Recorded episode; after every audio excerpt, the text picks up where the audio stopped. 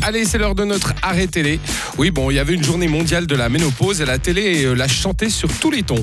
Aujourd'hui, c'est la journée mondiale de la ménopause. ménopause. La ménopause, c'est la baisse d'œstrogène. Et alors, il y a quoi? Ménopause. C'est l'arrêt des menstrues, des ragnagnas, des règles, des anglaises, oh, du melon qui se fend.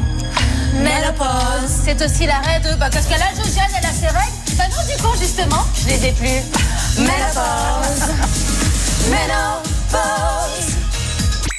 Et à propos de ménopause, Lio a fait son coming out de ménopausée. Moi, j'ai été ménopausée très tôt, à, à 45 ans en fait. Et d'ailleurs, elle est arrivée le jour où je me suis dit, je veux plus d'enfants. Maintenant, je passe à autre chose. Il faut que je découvre euh, aussi le sexe pour le sexe. Euh, tu vois, euh, me laisser aller, peut-être, peut-être une femme, pourquoi pas. Et trois mois après, euh, j'ai commencé à avoir euh, trois gouttes de sang un jour par mois, l'autre mois pas. Puis voilà, et des bouffées de chaleur, je te raconte pas. Et on veut tuer, en voilà.